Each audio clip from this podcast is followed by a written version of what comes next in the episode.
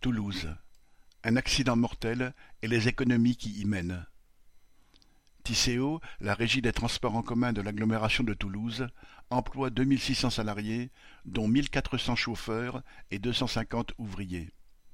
Lundi 27 novembre, un ouvrier mécanicien est décédé lors d'une opération de remorquage de bus, coincé entre celui-ci et le camion de remorquage. Ces opérations de mise en place du tractage avec une barre de remorquage sont toujours très dangereuses. Personne n'est volontaire pour les faire et pour cause. Lorsqu'un bus tombe en panne, un mécano de l'atelier est envoyé sur place avec un bus de substitution. Pour trouver le lieu de la panne, il ne peut compter que sur son téléphone personnel avec son GPS non adapté au gros gabarit. Sur place, s'il ne trouve pas la panne, il fait appel à un autre mécanicien qui vient avec un camion de remorquage. Pour économiser la location ou l'achat d'un engin capable de soulever l'avant du bus, c'est toujours un tel camion qui est envoyé.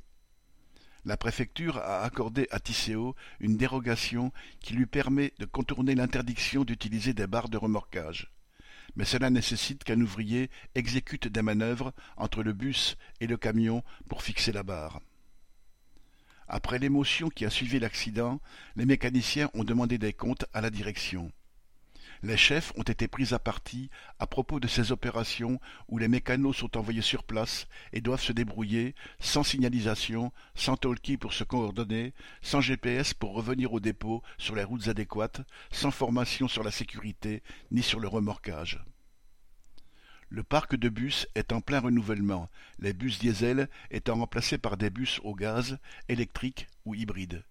Mais les mécaniciens ne sont pas formés à ces nouvelles technologies qui comportent les circuits haute tension de 640 volts, des bus hybrides électriques, des circuits au gaz, des tuyaux sous haute pression de 220 bars d'huile, de gaz, etc insuffisamment formés sur ce qu'ils sont amenés à toucher, manipuler, dévisser, les ouvriers prennent des risques, parfois sans même le savoir. La direction, sous l'entière tutelle du maire de Toulouse, Moudinque, LR, obsédé par les statistiques et leur camembert, gratte mois après mois la moindre économie à faire, réorganise les équipes pour plus de compétitivité.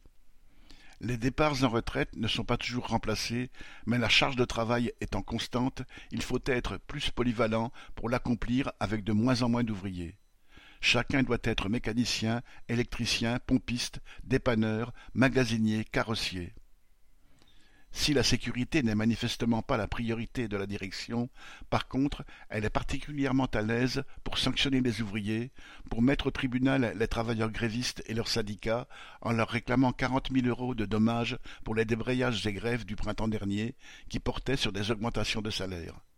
La colère s'est donc exprimée et les directeurs n'en menaient pas large. Mais le combat n'est pas fini pour imposer que leurs économies ne mettent pas en danger la vie des travailleurs. Correspondant Hello.